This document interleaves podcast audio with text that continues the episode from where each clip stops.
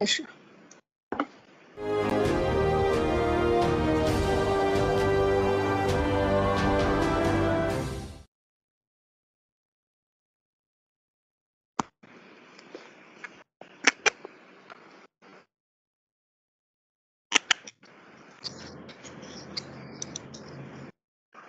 各位观众、听众朋友们，大家晚上好！今天是二零二一年的五月十号，时间飞快啊，又来到了新的一周的周一。那么我们如实又在这里和大家见面了，由啊马缇娜和艾丽为大家带来对谈灭共杂谈的对谈。那我们继续再给大家送上。本周的一些分享，那么今天呢，特别要谈一谈关于这个，因为有很多的战友留言啊，就是给了马蒂娜，就是讲到了这个抑郁症啊。那么我们今天会分别从，呃，由马蒂娜从心灵学和灵修学和巫术思想是怎么样对待这个问题的，那很有意思啊，就是给大家带来一些心灵上的解惑的一些思路和一些启发。那另外呢，我们也看到，嗯，就是在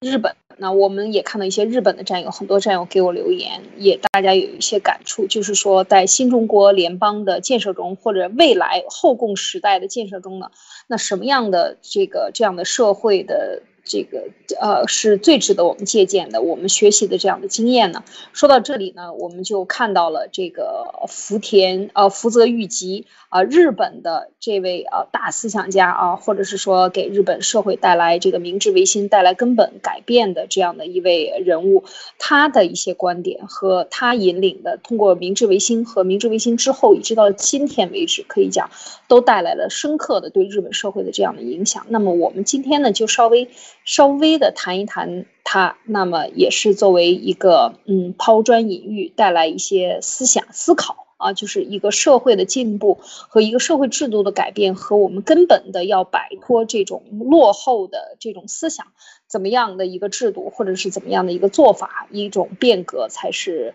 呃比较有效的呢？我们今天带来日本的一个分享。好，那首先呢，有请马蒂娜给我们分享她的。好的，一些想法，有请。好，艾丽姐好，各位战友好。上个星期我们的节目里面跟大家谈了，呃，几乎一个星期的时间啊，关于那个宗教和信仰的问题。我们谈到了佛教，佛教是一种人生哲学，然后佛教呢，能够让你减少生活当中各种各样的由这种自由经济社会，或者是攀比，或者是社会暗示啊，家庭里的暗示，给你带来的各种欲望过度。那让你的主观痛苦感可以减低，他佛教的方法呢，大概就是通过你去学习这些经文，还有去冥想，去意识，就是非常有意识的降低自己的这些欲望，就是爱恨得失之心，然后去看破一些生活当中的，不管是大的还是比较小的一些事情。我们也谈到了关于基督教。啊，就是基督信仰，那是一种关于爱的信仰。圣经呢，它是一部约，就是旧约和新约都是约。所谓约呢，就是告诉你如何在生活当中按照这个约定去生活，你就可以活得更好。圣经也是一部故事书，它的每一篇基本上都是一个小小的故事。那么在信仰者的眼中呢，大家就觉得这个是属于一种高高于人类的一种智慧。然而，是用人类可以看得懂的故事来告诉我们人类到底应该怎么样生活在这个世界上。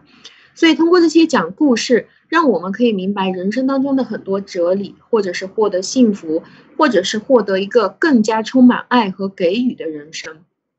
在信仰了基督以后呢，呃，个人的仇恨心会比信仰之前更加减少。上周我们也谈过，然后你对他人的包容度也可以相对的增强。当然，无论你信仰什么宗教，呃，不管是不同的教派呀，当然它都会有一些不同的侧重点。其实我原来在国内也曾经见过那种，由于信仰了基督或者是天主以后，天主教以后就变得更加排他的一些人，就觉得啊，你你信的跟我不一样啊，那我不想跟你说话了，或者我非常抗拒你。但也有佛教的信仰者，他认为去玩那个珠子、念珠啊，或者是六字真言。就是算信教了，也是一样，哪一个宗教里面都会有这种偏离原有宗教内核的人。但是总的来说，信仰如果我们信的是他原来的那个原教的东西，那我们人生当中就会多了一盏明灯。一个人拥有自己的信仰，其实是会比没有信仰的人会更加幸福的。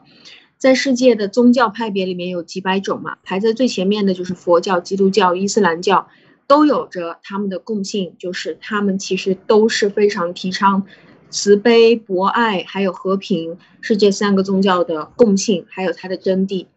所以，嗯，在这个是回顾上个星期的一些关于宗教的东西。那伊斯兰教我实在是非常不理解，我我知道的太少了，所以我就。我我就还没有准备出来跟大家谈，呃，然后这个，然后今天呢，我会跟大家谈谈，呃，有人问到关于什么叫做心灵学啊、灵修学啊，或者是跟着那个心理学，还有宗教有什么区别？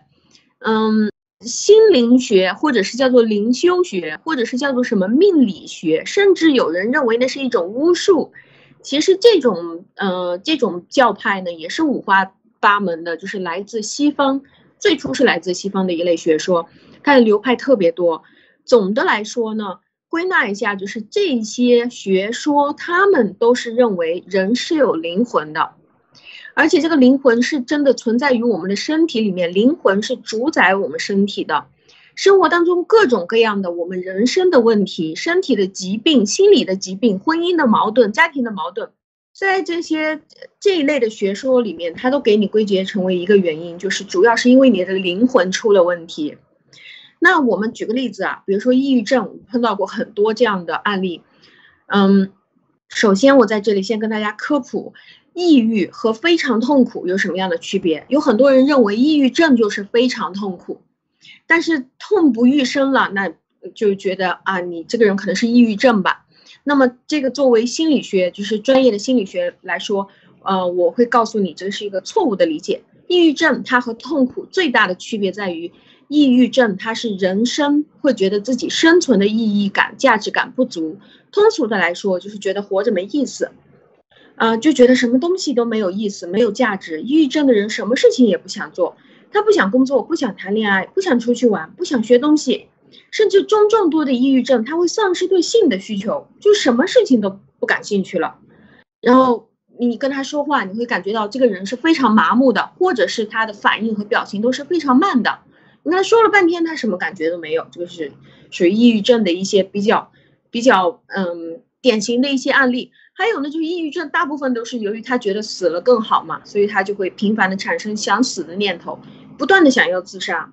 而且他不是说我太痛苦了而自杀，而是他觉得我死了以后会非常快乐，或者是他觉得活着和死了没有什么区别。那这类的人就会觉得死掉很舒服。那痛苦和抑郁不是一码事儿。比如说我们出门，我的脚被踩了，肿了起来，非常痛，走路一瘸一拐的，那很多天都不好。但这个是非常痛苦的了。但是这个不叫做人生的意义感不足，不觉得活着没意思。那。还有呢，假定我是一个特别穷的人，我没有钱买东西，那其实我很痛苦，但是我的人生意义感其实足了。什么意思？就是那我就更想拼命的赚钱买东西了。所以，抑郁症的本质是人生生存的觉得没意思了，不想活了。那么，这个是抑郁症的最大的本质，而导致他什么东西提不起兴趣来，然后造成不断的想死。那抑郁症。呃，当我们想知道的时候，它到底有哪一些原因呢？我今天跟大家简单的介绍一种原因，比如说自罪感，就是罪恶的罪。比如说，在一个家庭里面，婆媳矛盾搞得天翻地覆，每一天老婆自己爱的老婆，自己的老妈，天天都在吵架，都在打架。那么这个男的他会直觉的感觉到，我是真的没有能力把我们家里面我妈妈和我老婆之间的这个事情解决。我没有办法摆平，那我自己，呃，叫做老公的话，或者是叫做一个儿子的话，我当不好这个儿子，也当不好这个老公，我是罪恶滔天的。既然我罪恶滔天，那么这个就叫做自罪感严重，那我生存的意义感、价值感就不足了。那么这个慢慢的潜意识就会觉得我该死，我活着没有什么太大的意思。那要注意，这个是潜意识型的，所以。心理疾病其实不是一个偶然的想法导致的，而是长期的这种痛苦给它导致的，所以抑郁症大概就是这样生成的。嗯，那么谈到这里的话，我我想请问一下艾丽姐，你有什么 想分享？关于抑郁症的这个，在现在社会很多人有抑郁症，我觉得就是说，嗯，我的理解就是，比如说比较典型的啊，我们最有名的名人就是像小崔啊，崔永元这样的。他就是很典型的自己报，很多人不愿意报自己的家丑啊，不愿意报自己有问题，那么他就是抑郁了。很多人当时他还比较有名的一句话就是说，啊，那个没心没肺的人可能不会抑郁啊，像你这样的对忧国忧民的人，你又解决不了这个社会的问题，你天天看到的都是这个问题，因为他处在这样的一个比较尖锐的职业，他老是能够接触到社会的阴暗面，而且也能接触到高层。那么他也能够，他也做了一些节目，就是调节这些问题与这个执政者的关系，就是啊被执政者和执政者之间的关系。那么很多的问题是他认为全部都是这个制度的问题啊，他又无法改变这个制度，那么他就形成了这种抑郁啊，就认为其实他是有一种忧国忧民之心，他形成这种抑郁。那么这样的是一一一种类型非常非常典型的，但我觉得更多的是。呃，就像你讲的，就是你怎么努力，你觉得都无法满足你周围的人的生活的需求的平衡，就是说你怎么努力，你都无法满足这个家庭的平衡，就是说你摆脱不了贫困的这个最基最基本的啊，就是你摆脱不了贫困，你摆脱不了基本的物质需求，譬如说我要有一个住的地方，然后我有一个平稳的饭碗儿，然后呢，我还能保证我不出什么大事儿。啊，能够把这个一生混下去，但有的人他生活总是不停的遇到各种各样的困难的时候，就是说这种困难他总是要付出大于他本人的能力的那个能那个能量去去摆平这件事情，就是社社会造成的这种对这个困难度，人基本生存的困难度的这个压力大于基本所有老百姓的这个生存基本能力。这个就很多人就会产生压抑了，我觉得是这样的，就是说他活着，不管他怎么努力，他都无法活得让自己幸福，或者起码的幸福，满足不了家人的幸福，那这个就糟了。我觉得可能很多人就就很抑郁啊，就现在社会的抑郁症很多，我我这是我的理解。但是你讲到的就是说他的生存和。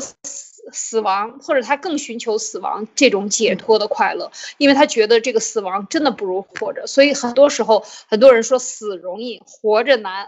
其实我觉得 变相的也想了这样的一个无奈啊。马蒂对，是的，就是呃，像像小崔，我觉得他就是就是典型的觉得活着没意思嘛，因为他是一个非常有思想的一个人，然后他的思想对于他这种。媒体人来说，或者是一个大 V 来说，就是他最大的价值，因为他没有其他行业是属于他能够发挥价值的地方。那他有他的思想，他也有他的口才，而且他能有这个发声频道，就是全国的人都是认识他，就大部分的人都认识他，而且他可以简简单单就告诉大家他自己内心的话，但是他不能说。所以他每一天都不能说自己想说的话，每天能说的都是言不由衷的话，就是慢慢的就觉得活着没意思。这个就像在家里，我明明每天看到我老妈和老婆两个人我都爱，但是我就是解决不了你你们这种问题。那或者是说很多的夫妻，我就在你的面前，但是没有办法跟你说清楚，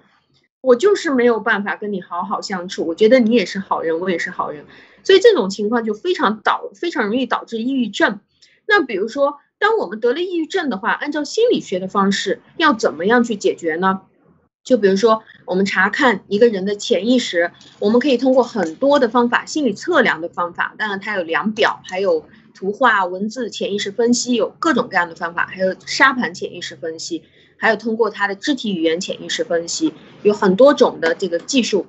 然后呢，嗯，我们先看他的早年，就是他小时候是否有一些重大的创伤。或者是生活是否存在一些重大的变故，这个都是可以查得出来的。还有他早年是否是单亲，或者是一个属于非常敏感的人格特质，或者是属于早年的时候父母天天在家里面吵架，那就会带来他很大的废弃感、无价值感。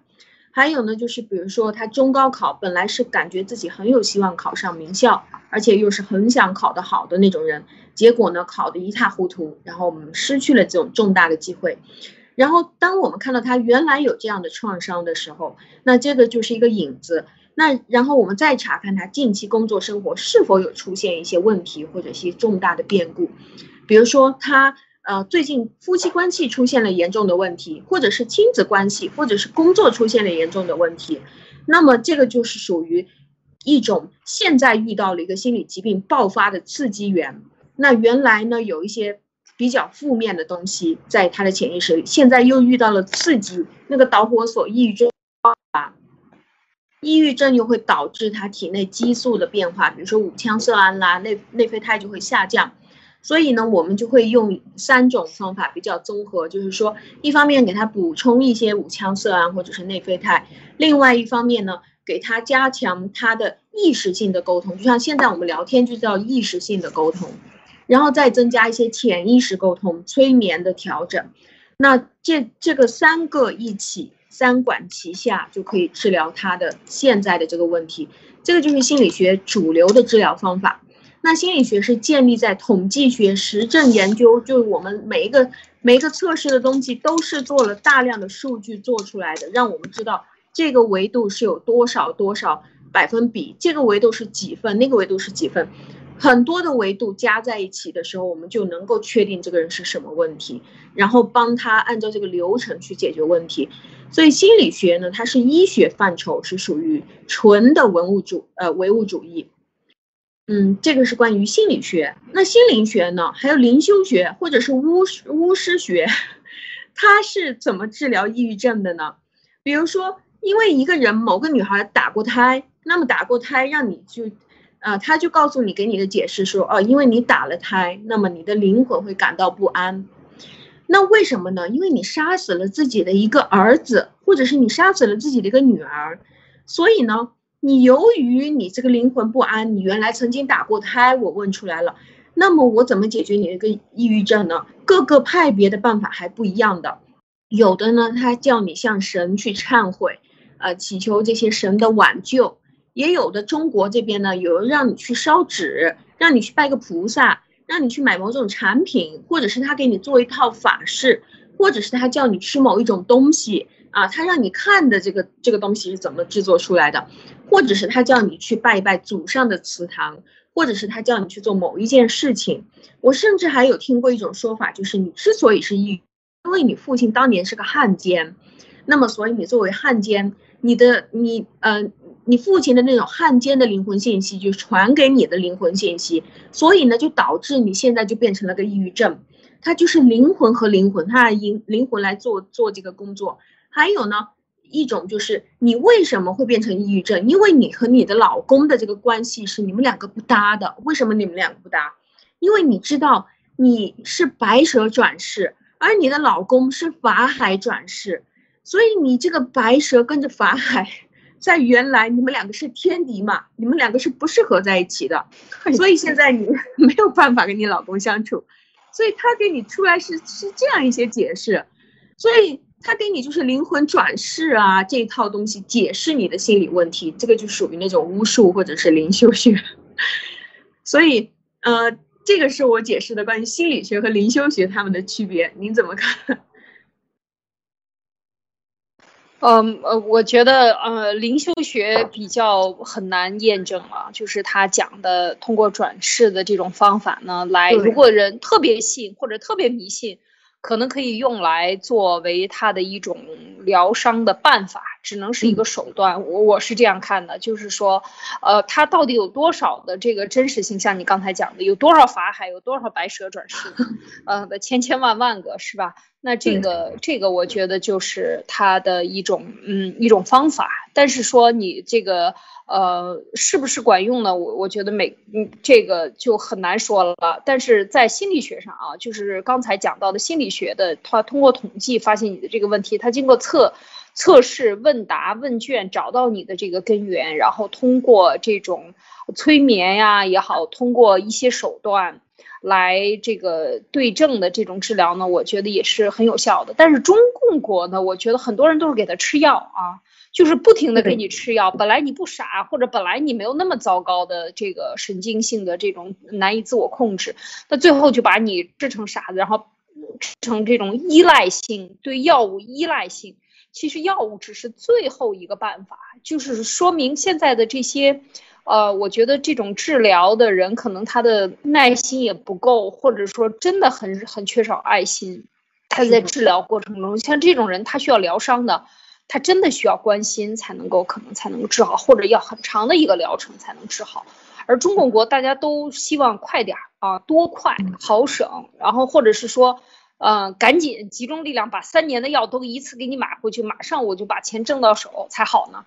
就是都是这样的一种急不可耐的心态，就是对于治疗像这种心理疾病，我觉得是更糟糕。有的时候你去看医生，还不如不去看医生，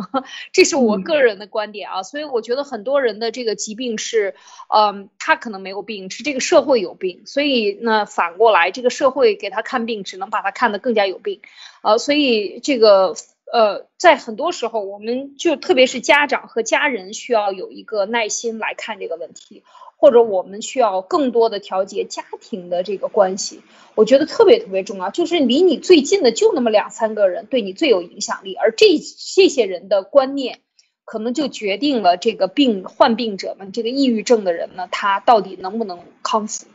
可真的就是这样，这个人特别爱他的老婆，那可能他的夫人就能决定他，但是他夫人总是让他求不得，是吧？求而不得，然后天天指责他，最后他就不想活了。那最后他看什么医生也活不了的，因为这是他最爱的人看不起他，或者天天指责他骂他，最后他就觉得没有意义了。他只有这一个家，那他还能去哪呢？要不然离婚，要不然就自杀了。所以像这种情况，我觉得更多的可能是你身边人给你造成的这种严重的影响。那么这个时候就是我我们就一直在讲，就是家庭生活的这个重建啊。我们看文贵先生也老是讲。就是家庭生活，父子之间、兄妹之间、父呃夫妻之间，呃长辈和你之间，你这个这个关系能不能你把它理顺，或者把它弄得更加的单纯一些，可能对这些所有的关系都是一个润滑剂。马蒂娜，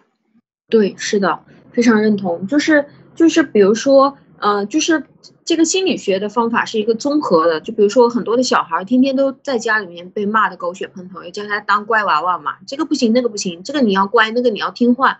那么这样的孩子就会越随着他长大，就越觉得对自我的控制感就越缺乏，我好像一点自由都没有，我想干什么都不行，全是错的，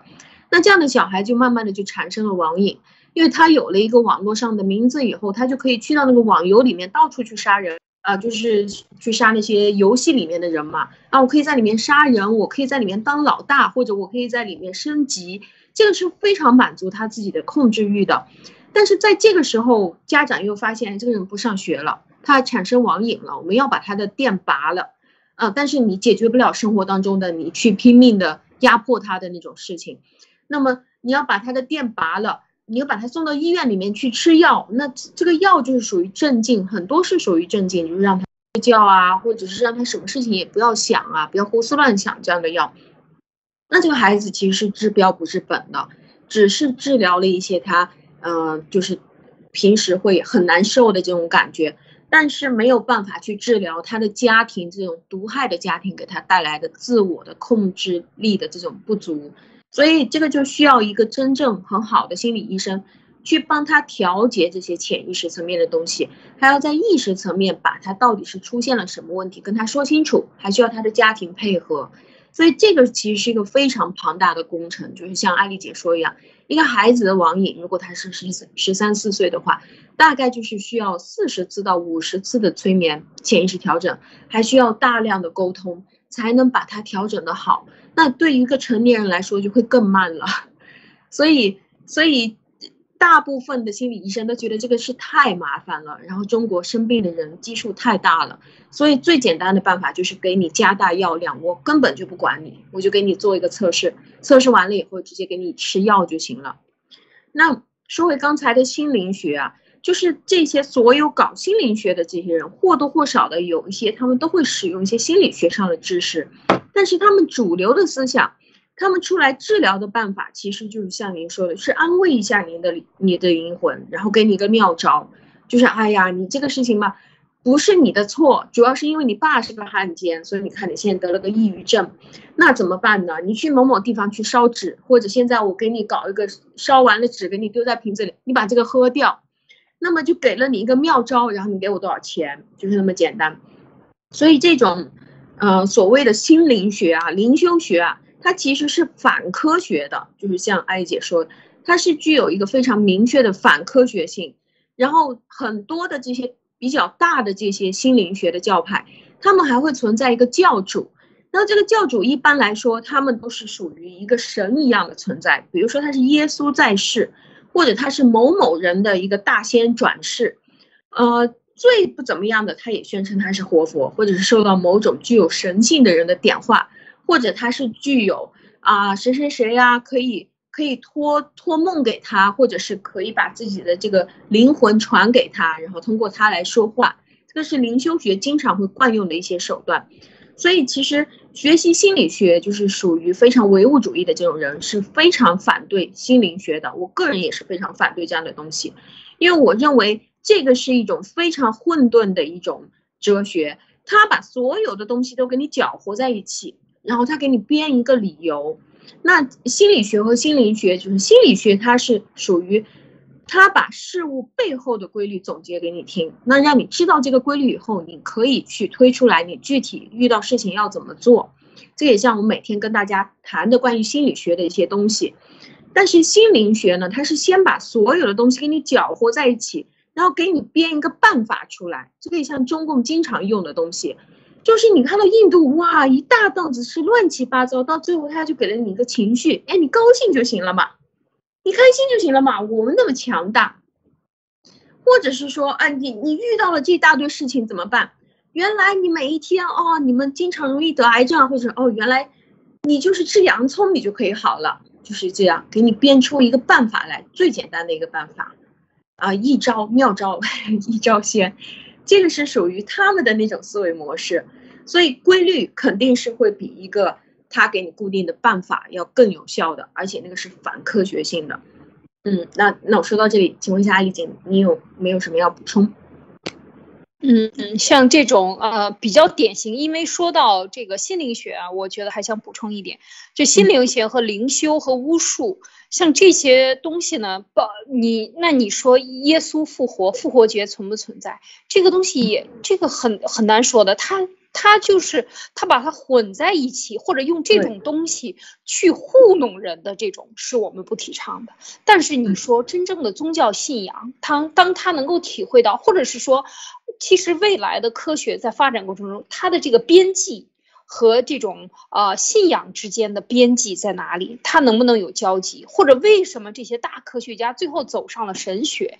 它的这种边际又在哪里？我觉得这些都是呃有一些是有待探讨的，我们可以搁置的。它要相对，我觉得能够作为一个我们在现实的一个评判标准，就很简单，有一种把人弄得越来越疯狂。越来越迷信，不讲任何道理，不能够有任何的通道可以解释得清的这种巫术，我觉得就是不可取的。像很多的这些，嗯，什么土法的一种，让你吃那些奇奇怪怪的东西，就像你刚才讲的，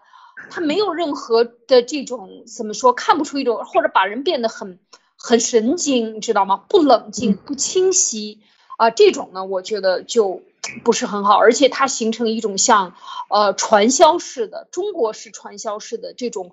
不透明的一种组织关系，然后变得很神秘，不敢让人触碰，然后在里边搞各种呃双修，搞各种金钱混在一起的，这些都是很可怕的啊！我觉得这种都是挺可怕的，就跟巫术或者说跟邪教很走到最后就是走上邪教了。那么另外一种呢，我觉得就是比较好的正信的信仰。哦，我有很多人，就是他会变得越来越冷静，变得越来的越清晰，就像基督教会最后会发展成基督教文明，它的这个西方文明世界最后整个的点基石就是契约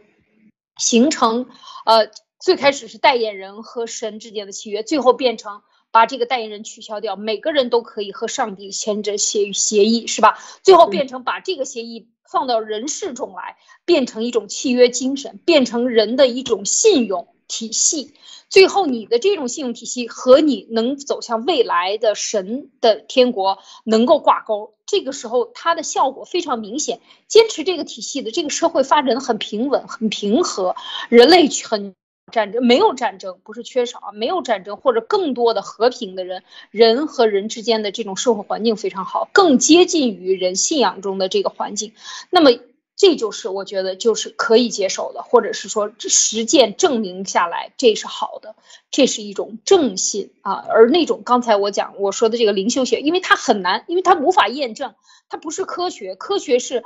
它可以统计，可以验证同样的环境，它可以在另外一个地方。完全不变的给它复制出来，在这个实验室可以做，在地球的这端可以做，在地球的那一端也可以做，只要你复制了它的环境，就可以做出这个实验来。这就是可证明的，科学是可以他证的。但是这些灵魂、心灵学很难他证。那主要就是表现出来，它会不会走入到对人类社会的一个毁灭性打击的这种环境，就是它反人类的，是走最后走向邪教了，还是说它是？正喜正的正向的，最后会给人类带来更好的文明的延续的。我觉得这个也是一个嗯可以评判的一个呃点，就是对于灵修也，因为它太复杂了啊。我觉得这个简单的，我给一点我的想法，马蒂娜。是的，我也非常认同。就是如果我们接触到的这个是一种非常严重的反科学性、反逻辑性的东西，你无法推理的，你也没有办法用科学去验证的，那么。就就就比如说，我知道有有一个那个耶稣呃的教派，就信耶稣的教派，号称是信耶稣的，但是他的问题就是，当你出现了一个问题，他就告诉你，那么你要买一块什么什么样的布来把你自己裹起来，因为耶稣就是这样才能复活的，所以呢，你也要这个样子。那佛教里面也曾也有这样的教派，你出现了什么问题，你就躺在这里，那那个法师就在那边鞭策你，用鞭子打你，打了到最后你就好了，他是这样说的。那这个东西是反逻辑性、反科学、反科学性的，但对你的心理上会有一些安慰。你觉得哦，我好像经历了一次非常大的变革，但是这个东西其实没有什么太多可信的。那对于边际在哪里呢？我也觉得正信的信仰是对我们非常好的，因为它在几千年的时间里面，这个东西一直都不断的香火，佛教或者是说基督教不断的有人在去信任它，去相信它。而且是深信，而且都是根据这个呃基督教的东西去做的。那心灵学跟着宗教信仰又有什么区别呢？同样是相信人有灵魂，呃有来生或者是有转世。这个宗教信仰解决的问题是让你的人生有了一个寄托的方向。宗教信仰解决的问题重点是放在给予你一套你可以奉行的生活方式，或者是一套人生哲学。或者是一个你的人生目标，那么给你一个大概的行为准则，或者是给予你一个有力量的模仿对象。比如说，不同的宗教里面，佛教当中，我们说，哎，观音娘娘她是一个非常好的人，或者是说，我们的那个呃弥勒佛他是一个什么样的人？那比如说，伊斯兰教里面安拉真主他是怎么样说的？他是什么样的一个人？基督教当中的主耶稣又是什么样的一个人？他是怎么做的？这个是叫做一个模仿的对象，让我们去像他一样变得非常好，然后给我们一种生活的准则。这个是不是像不是不是说你今天遭受了什么，那你要怎么怎么做？不是这个，他只是给了你一套一整套的东西，让你去奉行。所以呢，刚才的那个心灵学或者是巫师学那个东西，就叫做主观的唯心主义，就是你想怎么编就怎么编。那这个宗教呢，它是属于客观唯心主义的范畴，就是说，它因为它当中的这个神和佛，现在科学还没有验证出来，到底神和佛还有灵魂，它到底是个什么东西，科学还没有做出这个东西来，所以它是属于唯心主义的。但是它所有的这些给给予你的这些东西，几千年来不断的被人。一步一步的验证，我相信很多科学家也是在验证以后觉得太神奇了。这个怎么几千年前就写出来了？我现在这样去做的时候还是非常好用。所以呢，这个就是呃我认为的关于宗教信仰和这种心灵学、灵修学 这种区别，您怎么看？嗯，对，我觉得宗教信仰啊，它毕竟是一个相对比较成熟的，而且已经啊奉行了这么多年的，它能够流传下来，就一定有它的道理啊。就是首先说这个，譬如说像东方的佛教、西方的基督教。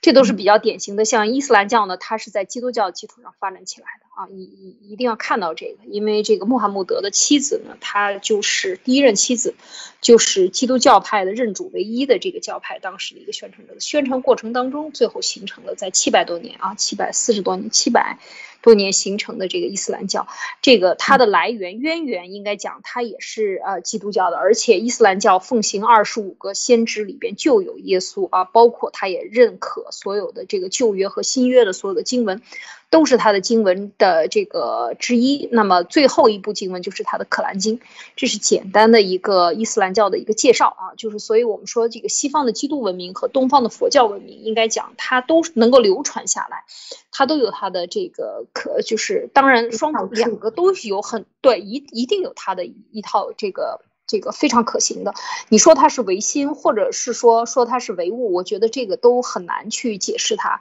因为你唯唯心，比如说现在啊，就说唯心怎么就灵魂啊，以前是无法验证的，现在已经能够测掉灵魂是一种光。啊，看到人灵魂的这个光的离去和光的进来，对身体的这个呃产生的这个作用，那么这个最后是什么样，可能还没有没有可现在还无法探究到更深的一层。但是我觉得就是说，你譬如说我有一个朋友啊，在西藏的，也是一位。藏传佛教的一位啊，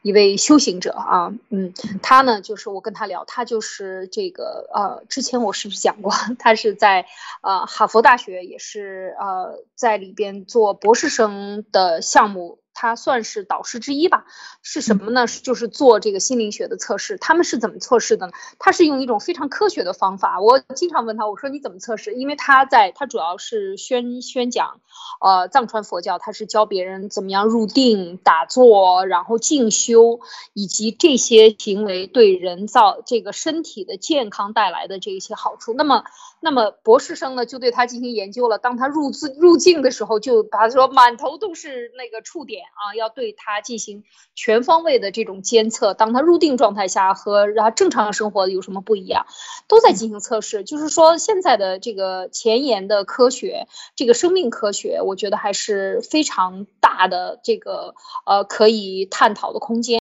啊。就像康教授，我们路德社的康教授曾经我问过他，我说这些微生物。科学到底和这个宇宙科学的区别是什么？他说完全就是相反的。如果我们说往嗯外太空去测量有多大的这种空间是未知的，那么往微生物上学上去研究的话，就有多大的空间。这是他我觉得非常让我这个就是觉得很震惊的，就是科学家他说微生物的这个空间一点都比比这个宏观宇宙的这个空间的小。他说这是非常广泛的一个。科学就是太多未知数了，所以我们要保持一个科学的态度是什么？就是对未知有一个敬畏，然后对未知有一个探索，不断的扩大你的外延的这样的一个精神，我觉得才是一个科学精神，而不是说用已知的精神去来。束缚人的生活和思想，而是去探索一个未知的这样的一个过程，是一个一个相对科学的一个精神吧？我觉得，所以在这一点上讲呢，就是说，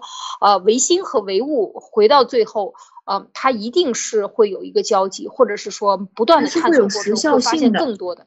对它，其实事实上唯心它在。说很多人把它做成绝对了，我认为是不对的。他们之间是有交互的。譬如说，你你从心里边有一个念头，最后你把它变成了一个科学科学的这个实验或者科学的一个专利一个发明，那这个是不是从变成这个物质呢？对，变成一个物质，所以。这个东西它是有一个演化过程的，我觉得在这一点上，啊，纯的这个唯心或者唯物，我觉得都是似乎还不够完善的这样的一个点。这但这个有点学术性了。但是我觉得，就像刚才你讲到宗教信仰，它毕竟经过了实证，经过了这么多年的承传，所以呢，它还是可以，就是它可以让你。呃，真正的在这个领域里边进行对探索，探去探索更高一层的这种精神生活，我觉得这个是没有问题的。啊，对，我也是非常认同。就我也我也认为，就因为科学它就是一个呃对已知的东西进行一个统计，然后呢总结出来一些规律，就是现在能够检测到的规律。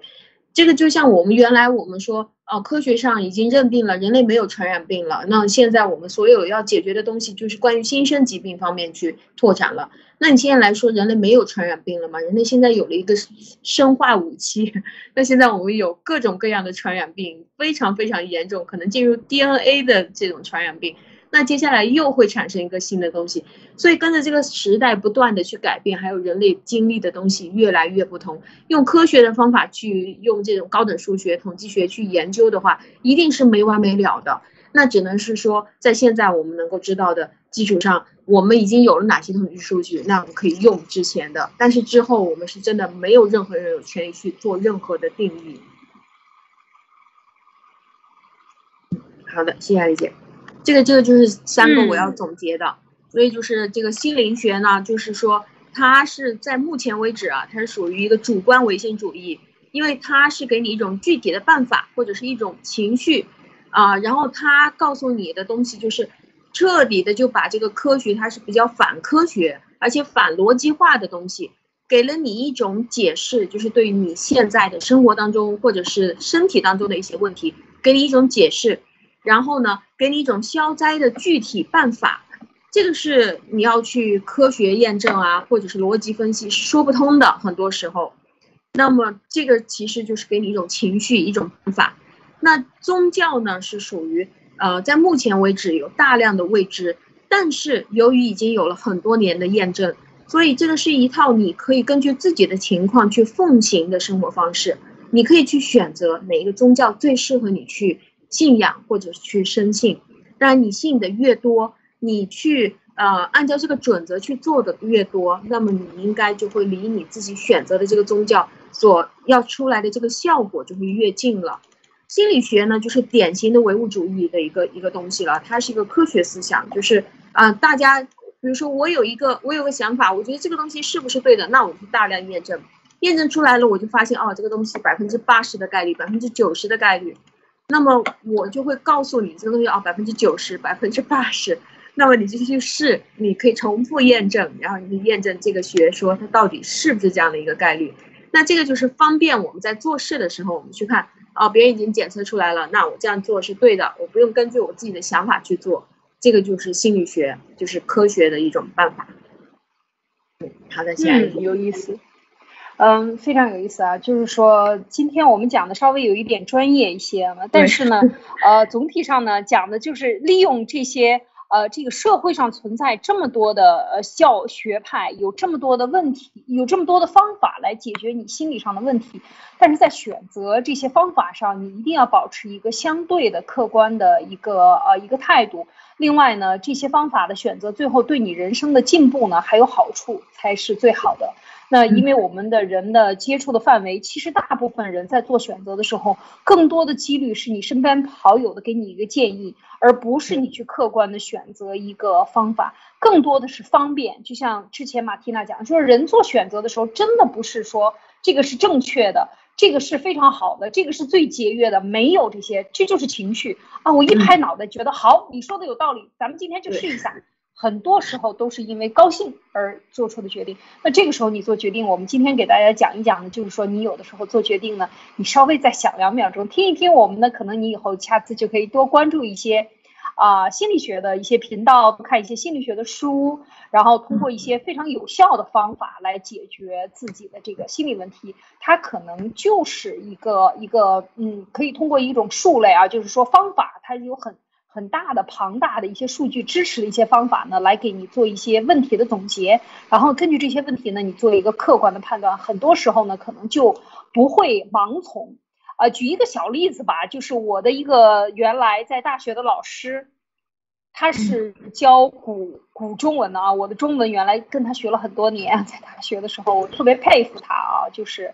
啊，他中文特别的好，对中文的理解啊、修行啊、道行啊，都都都特别的特别的高，我觉得啊。然后呢，就是他就有一天有一个问题了，然后呢，我说什么问题？他说我这个耳朵听不见了啊。但是当时没当回事，就是他处理完了这个问题。你觉得遇到耳朵听不见了，听不见东西或者很遥远，你会有什么感受？如果你的第一反应是什么？呃，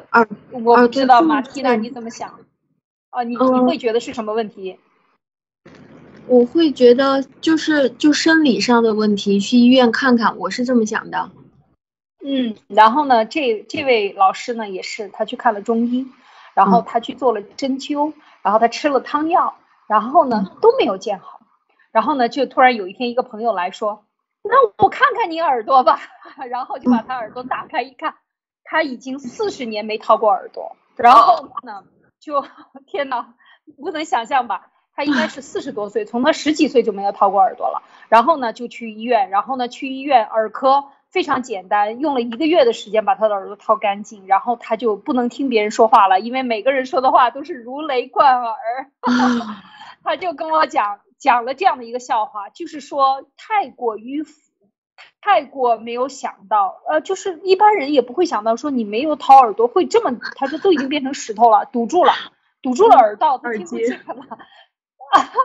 这你看，你他也是经历了半年还是多长时间，将近一年的时间，吃中药、做针灸，各种办法都用了，但是最简单的方法他没有想到过。所以我们就说这个心理学的问题呢，也是一样。其实很多时候你觉得它很难，啊，其实最简单的方法就是心理学，它已经有了统计数据，有了很多的这个直观的东西，你可以去买一些书，你看到你这个问题是什么，你找到原因，然后针对这个原因去下手就行了，不要搞那些。全的，其实当你发现了你内在的这个问题的时候，你去解决它，直接对症下药，往往比那些社会上流传的段子啊最来得快、最省钱、最直接啊。这个呢，就是我觉得这个今天我们聊的，这是我的一点感想，是吧，马蒂娜？是的，就是当我们觉得，哎呀，为什么这个人是这样的人啊？我今天跟你说话好生气啊，明天我又这样了，哎，你怎么是这样的人哦？你跟你说话好生气。你觉得你来来回回十几年都跟这个人生活在一起，然后你每天都觉得很生气。但是如果你学完了心理学，你知道哦，他是这种人格啊，而这种人格是蛮多的，那么你至少可以提高同理心。你觉得我每天为同样的事情跳到同一个坑里面自己发火没有必要，那你你就可以出得来。或者如果说你觉得我不行，我不甘心，我要去治疗他，那也可以学办法。所以就是改换一种思路。呃，比原来的那种老习惯，呃，去解决老办法要好很多。我是这样想。对，是的，就是说改变思想，改变看问题的角度啊，改变你自己对待你自己，不是站在你自己的角度看你自己的问题，那么你换一个角度，或者跳出你这个矛盾看你这个问题，你就很释然了，不当回事了。对，好。嗯，好，这个就是我们让自己变得更加轻松的一些小方法的一些分享。好，那个下一个话题呢，我们就来讲一讲。呃，这这两天呢，关有一些呃战友也给我留言啊，讲到了这个日本作为呃中国的邻居呢，呃，他曾经出过一个在制度的大变革当中的一个思想家，就是福泽谕吉。那么他呢？呃呃，曾经有过什么样的概念呢？什么样的最有名的吧？要讲是这样的一个，就是一个民族，他讲的这个话很有名，我们在很多人朋友都知道，一个民族的崛起呢，要改变三个方面，第一就是这个人心，第二是制度，第三就是器物啊，以及经济等等。啊，那这个这个器物呢，我觉得就是说这个制度啊、工业啊各种各样方面了。当然，这是他当时啊，这是一百五十年前的这个词汇。那么他说顺序不能颠倒啊。所以讲到这个问题呢，我们就先来谈一谈，谈一谈日本当时是什么样的。因为我觉得在亚洲这个地区，跟现在的这个最发达的应该就是日本了。那日本和就和我们毗邻，这个经我们一起经历了。当时的中日甲午战争啊，清末的所有的战争和这些问题，包括二战、一战，都和日本有关系，所以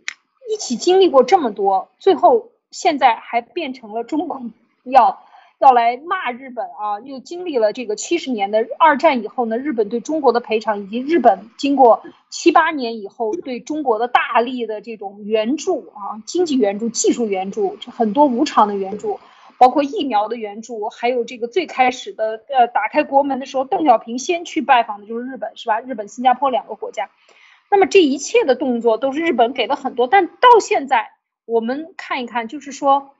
日本现在的这个成型，它现在的经济和它现在的这个社会的发展到今天这一步，可以讲是亚洲经济上真的是佼佼者啊。那就想我就想说，给我们带来一些思考，真的。他对我们呃，这个嗯，应该讲对我们这个是是这个未来灭共以后的这个重建呢，是不是有一些借鉴作用啊？就像呃讲他的一些观点吧，他特别是发表了这个一八八五年啊，一八八五年。呃，发表了这个脱亚论，其实，在那个时候应该讲是非常先进的。当时日本整个的就是和中国一样，都是呃封建社会。他中心的观点就是认为不应该犹豫，等待邻国之开明而共同振兴亚洲，不如脱离亚洲的行列，与西方文明之国共进退。啊，其中的口号就是脱亚入欧。啊。被日本政府奉为今后啊日本发展与迈向现代化繁荣国家的金科玉律，这个是非常具有划时代性的一个提法。它明明地理位置上处在亚洲，但是它却要却要谈脱亚入欧，为什么呢？因为当时的这个经济，我们知道它是做了哪些工作呢？它在经济学上啊，先说政治这个思想上，应该它积极的提倡在明治维新啊，明治维新其实很多观点是它的这个。引用了，或者是说，呃，借鉴了他的思想啊，讲日本应该放弃中华思想和儒教的精神，而吸收学习西洋文明。那么，基于优胜劣汰的思想，他认为东方文明必定失败。他呼呼吁啊，与东亚邻国绝交，避免日本被西方视为与邻国同样的野蛮之地。嗯，他讲到了几个词，一个就是中华思想和儒教的精神。另外呢，他讲了这些在西方的文明里边，他认为这是野蛮的。那么，到底他为什么要这样认为啊？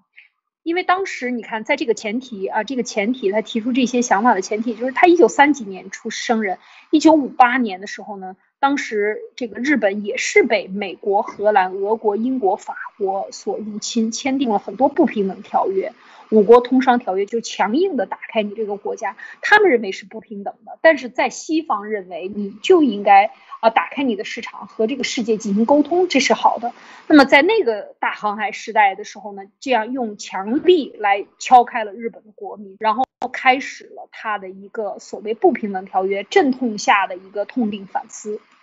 那另外呢，这呃他也把最早的经济学啊从英文世界引入到亚洲。比如说，他引入了日本的这个俯视记账法啊，之前我们曾曾经谈过啊，马蒂娜讲过一次，然后也翻译了美国人的这些经济学、政治经济学的这个这个论述，特别是在这个叫做 Chambers 他写的这个 Educational Course，就是呃整个的政治经济学部分里面，他引入了，比如说呃，就是把很多英文词汇翻译成日语。那么其实我们知道日语和汉语之间都有很大的相似性的啊，最后就变成了汉语。比如说这个 competition，竞争这个词就是他翻译的啊，最后就是翻译到中文。比如说社会、社会经济学等等这些词，然后他也把亚当斯密的自由市场经济论呢也翻译成呃日语，引入到日本。就是他其实，在早期的时候，他引入了很多西方的思想，为这就是解释了为什么。就是要说，他认为西方的这个契约精神，他特别提出了这种契约精神，一定要引入东方，引入到日本，而且要把这个在契约精神下建立起来的这个社会文明、工业文明要引入到日本。所以我觉得他的这个确实从政治、从经济都做出了。呃，非常大的一个跨时代的一个一个想象，所以它现在其实是日本的货币啊，它已经被贴在钱上了啊。日本的货币呢，就是最大的货币值就是一万呃日元的这个钱呢，就是它的头像。啊，所以讲到这儿的时候呢，我想，呃，马蒂娜，呃，你因为对这个儒教思想和中华思想 的这个精神啊，一些糟粕的东西啊，特别的这个 有研究，你给我们分享分享，你觉得哪些地方是应该摒弃的，或者说你怎么看他他的提倡？嗯，我觉得他的这个就就和现在我正在学习的心理学上的一些方法就是非常相似的，就是当我去啊和很多的企业家去谈。说你现在不要把太多的情绪，或者是甚至你尽量不要把你的任何感情放到你的管理当中去，他就会非常质疑我。他说：“那我会不会变成一个冷血啊？”我说：“你现在最大的问题就是你不冷血，你把太多的感情放进去，而你又不是个艺术家。如果你是做音乐的或者是做电影的，那你要大量的感情投入到你的工作当中去。但是你做的是一个体系化的东西，你就是。”让大家按照这个规矩去把事情做完就行了，最好不要放任何的感情进去。所以，当一个国家出现的问题是过度情绪化的时候，或者是过度的用这种关系呃去沟通的时候，我觉得最好的办法就是像日本这个样子，就是直接脱脱亚入欧来 我直接把欧洲、直接把欧美西方的这些特别特别理智的这些东西拿进来，而且是一套一套非常完整的这种，呃，已已经设计好了这些管理方案，直接引进进来。那关于那个儒家，就是就是关于原来我研究了一些关于春秋时代的东西。那儒家的观点，他最大的问题就是他认为人是差不多的，所以就是这个儒家是叫做有教无类，就每个人差不多都是一样，天赋都是一样的。所以己所呃己所不欲，勿施于人嘛。所以就是说，为什么中国人喜欢跑去干涉自己的子女啊？子女要干什么，要跟谁结婚，你都要去管啊？那儒家或者是说。领导也喜欢去干涉下属啊，下属也喜欢去干涉同事。那儒家的他是没有这个人本主义多元化的思想的，因为他有这个己所不欲，勿施于人。他也是过度的强调仁爱。那仁爱对于就是整个儒家，他是非常重视这种仁爱的教育，或者是他的思想教育。这个在现在我们的企业文化或者是社会文化里面，我们就是叫做一个，呃。就是企业文化或者是社会文化的一个铸建一个过程，这个只是属于整个管理的一个部分而已。那对于呃更多的关于比如说道教的东西啊，道教它就是更多的喜欢中庸论，道教就是更喜欢一些无为论，就是对于教育，其实道教的主张是无为而治，它是相对于其他家来说比较反对教育的，就是说淳朴一点好。啊，你你越淳朴，越不学的话，你就是越简单越单纯，所以这套思想就影响了后来的很多的知识分子，包括像到现在我们的国家都还存在这种读书无用论呢，就是来自于当时的道教，那所以这个就影响到后来各种呃王朝里面，呃只要是知识分子觉得这个呃氛围不好的话，他就搞点。道教如果是氛围很好，他就是儒家这个东西，但是儒家又倾向于这个学术是不值钱的，就是只要我有这个东西，我就要分享给大家，大家都去看我的这个学术的东西，我的书是不值钱的，我的想法也是不值钱的。然后这个法家也是这个样子，就是人不好的，那我们就是言行就是爱民的，或者甚至是救命的，所以法家是极端反对商人的。认为商人全是寄生虫的，法家强调万事万物都是一切就是尊重这种法规，而法规是这种皇帝定出来的，所以皇帝就给你，我叫你做你就做，我不叫你做你就不能做，所以这个就是我认为我们原来的最最严重的一些糟粕，其中的一个部分，嗯，这样想的，嗯，我认为在这样我觉得的基础上去学西方的非常好。就是说，这个呃，在如果啊，我觉得它里边，刚才马蒂娜有一个观点，我觉得是有意思的，就是说，呃，中华思想里，特别是儒教啊，对中国中华文化的影响太大了，也以至于取代了很多的这个呃，就是说变成了一种本本的东西，或者办变成了一种教条的东西。其实我们完全可以打开这些思想，比如说只讲仁爱，必须得仁爱。那当然，共产党更邪恶了啊！就是说，必须仇恨啊，只讲仇恨，他是用仇恨来教育的。那那个儒教呢，是用仁爱来教育，所以他对儒教呢，是要把他那个叫成孔老二的，是要说他是完全是这个呃，就是骂他骂臭老九的。啊，就是把，就是这个又又反了，就是说他是非常极端的，从一头走到另台另外一头，就共产党的这个留下来的。现在，事实上，现在的中国人，我认为并没有继承真正的中国文化，或者是说，经过七十年的这个血洗以后，真正留在这个中华大地上的中国文化已经非常少了。所以，我们现在要到这个 台湾呢。到新加坡啊，或者到马来西亚呀，到泰国啊，去找一找这些华人氛围里找一些一些习俗，但是很多习俗已经真的是就是个习俗了啊，就是说并没有具有更多的这个引荐的意义。那么就是说这个时候你就对自己的中华文化的源头的认知本身已经很少了，所以我觉得在这个基础上，这又和一百五十年前的日本维新那时候又不一样了，因为那个时候。它是清朝的政府的制度和清朝的这个，我们讲清朝是被殖民的，是吧？是被满族殖民，呃，所以你中国人男的要留长辫子，女的要裹小脚啊，就是让你没有自信，让你真的是跪在地上，然后对这个只有呃这个，我不知道你知不知道，其实清政府的这个呃满族妇女是不裹脚的。嗯，是大脚的，她穿盆底儿鞋，能够穿得起来的。但是汉族的，嗯，这个你不知道啊？汉族的妇女，像我的姥姥、我的奶奶，都是小脚。我从小就是呃，这个非常好奇而，经常啊看他们的裹脚布啊，然后看他把然后把裹脚布脱下来看他的脚。就是我的奶奶，就是姥姥，走路就是很慢的，走到哪儿都要扶着扶着墙的啊，因为她站不直。它就是很容易形成这个罗锅，我们说就是往前倾斜，因为就是它的这个平衡掌握不了，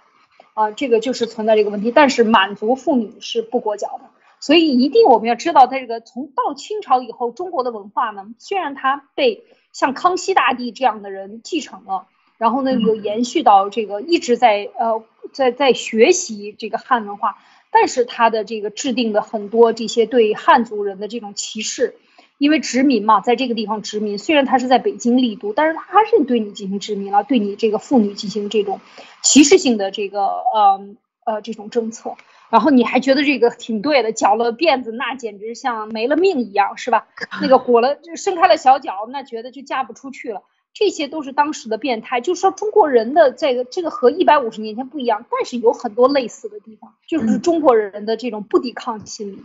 和这个更多的这种冷漠的心理，像鲁迅说的啊，吃人血馒头啊，就是明明把这个革命党人杀了以后，他的血让周围的人大家都吃一下，可以治你的痨病，他是为为你而死的，为你的自由，让你解脱这种思想而死的，但是你却要去拿馒头蘸他的血来吃一吃，能治好你的痨病，就是说这种愚昧，呃，一直到现在其实还是很厉害的。为什么就是王岐山一直说中国人不开智呢？他就能一直统治你，一直把你去不停的割韭菜。但是我觉得这个它里边讲到的更多的是这种的中华思想的这个呃里边的一种被呃统治阶层利用的这这一层层面啊，包括儒教也是一样。但是现在中国人，我觉得被共产党洗脑以后呢，就变得更加的这个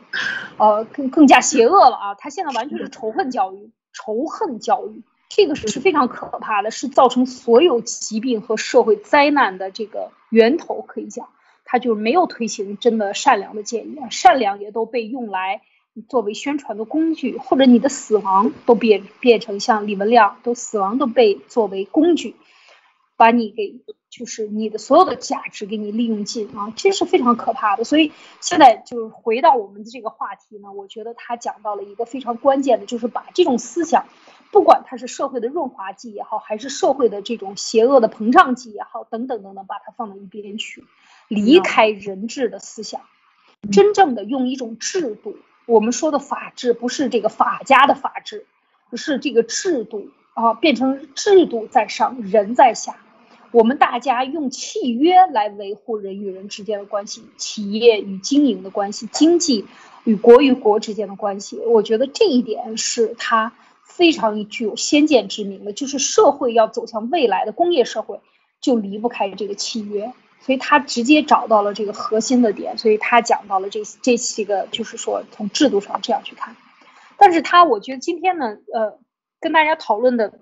还有一点就是他讲到了一个，嗯嗯，他但他有三篇啊比较有名的，就是劝学篇啊，也是讲到了，就是特别是讲到了呃这个人人平等。就是其实引进的就是西方的这种平等的观念，你不要搞得人那么多阶层，这样的话人才能够解放他的思想，变成有具有生产力或者具有他的自由性啊。包括西方当时这个也是一样，那个时候西方也不平等啊，你不能和上帝沟通啊，你必须得买这个买这个券儿是吧？你才能赎罪。你必须得通过牧师，你才能赎罪，牧师才有能力，就是才有阅读这个羊皮卷的能力，才能给你解释圣经。他解释的就是对的，这些都是剥夺了人们直接和上帝沟通。其实他这个里边也讲到了，这个劝学篇的开篇里边讲到的，就是嗯，人啊，这个什么天在人之上不造人，等这个天在人之下不造人，就是他讲到的，其实这种接精神就是社会契约论的这样的一个精神，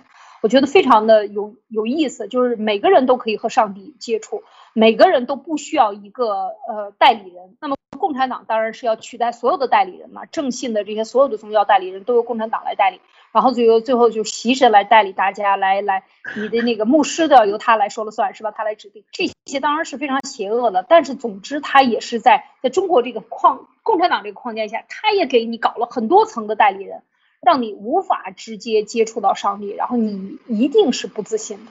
所以我觉得他就是要解放人性的这个自信啊，在这一点上是非常大的一个贡献，这是我的理解啊。那么最后呢，还想。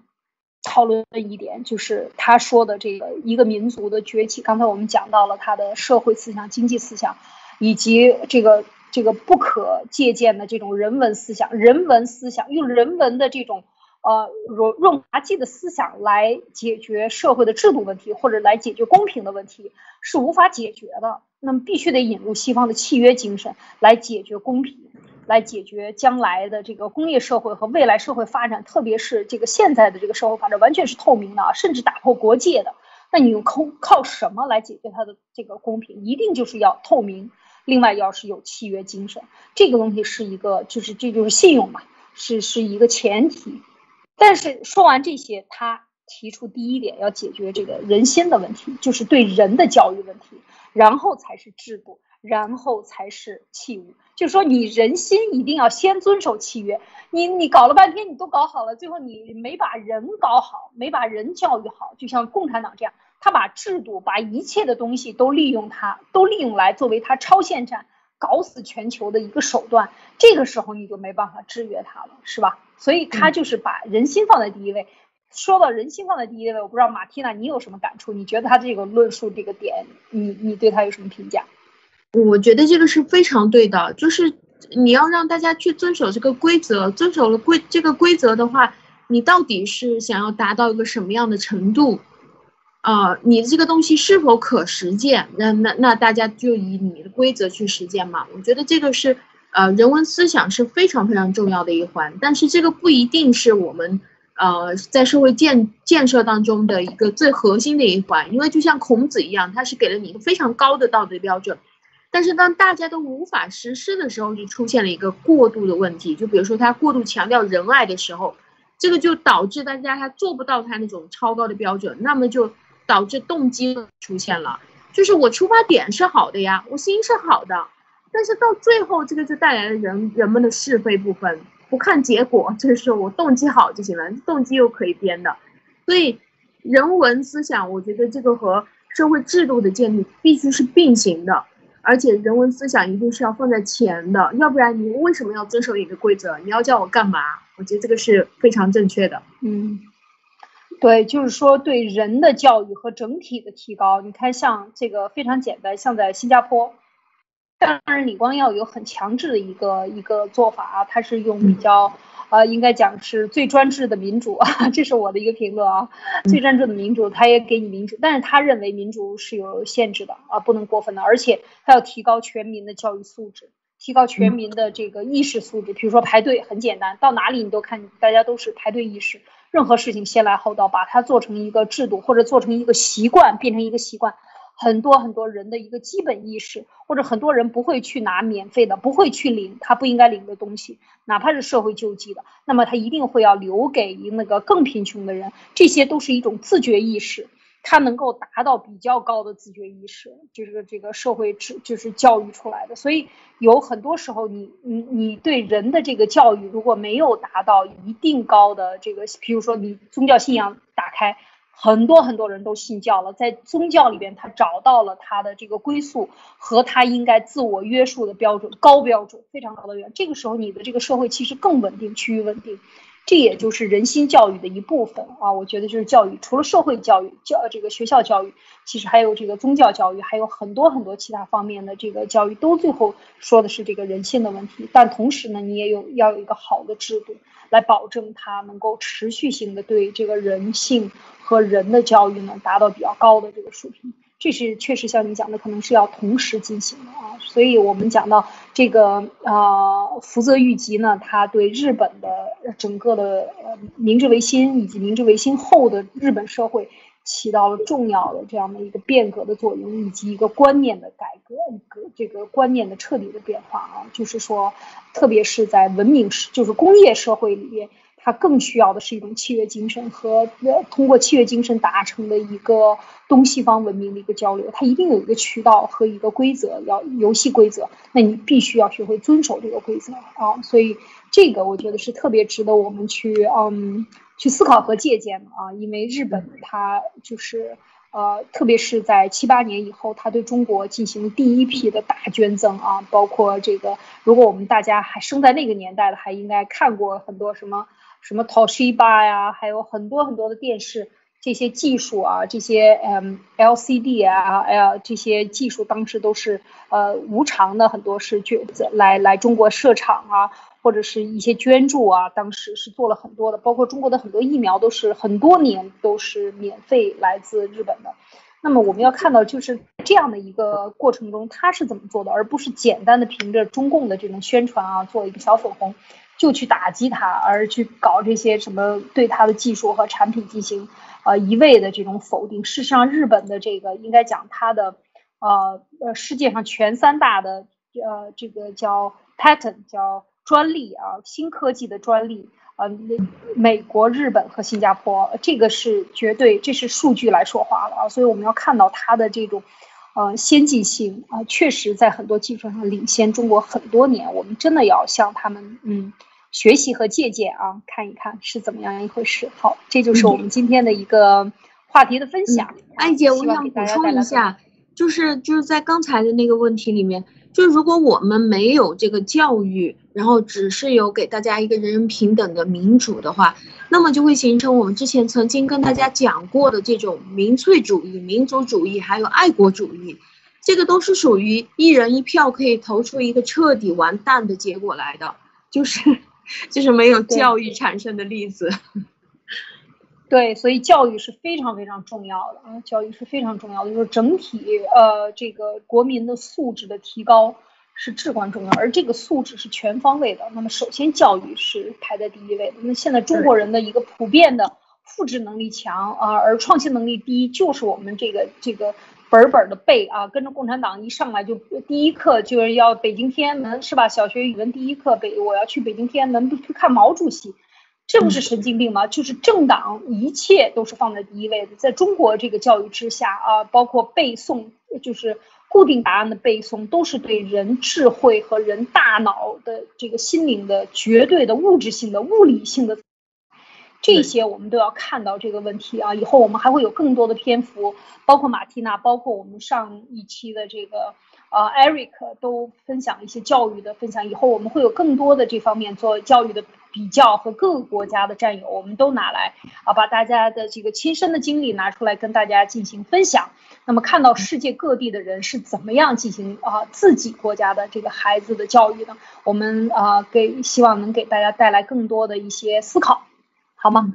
好，嗯，非常非常感谢大家的时间。今天我们跟大家分享的这这个话题呢。啊，都是有一点专业性的，但是呢，也是有实际操作的啊。实际操作性的就是希望大家能够运用好一些心理学的知识，来真正的在生活中解决自己的问题，让自己变得更快乐，能够更通达啊，更冷静、更平和的看待我们现在的社会和自己的生活，这是我们的目的。好，谢谢大家的时间，感谢今天的您的收听收看。那么我们明天继续为大家带来新的分享，再见，再见。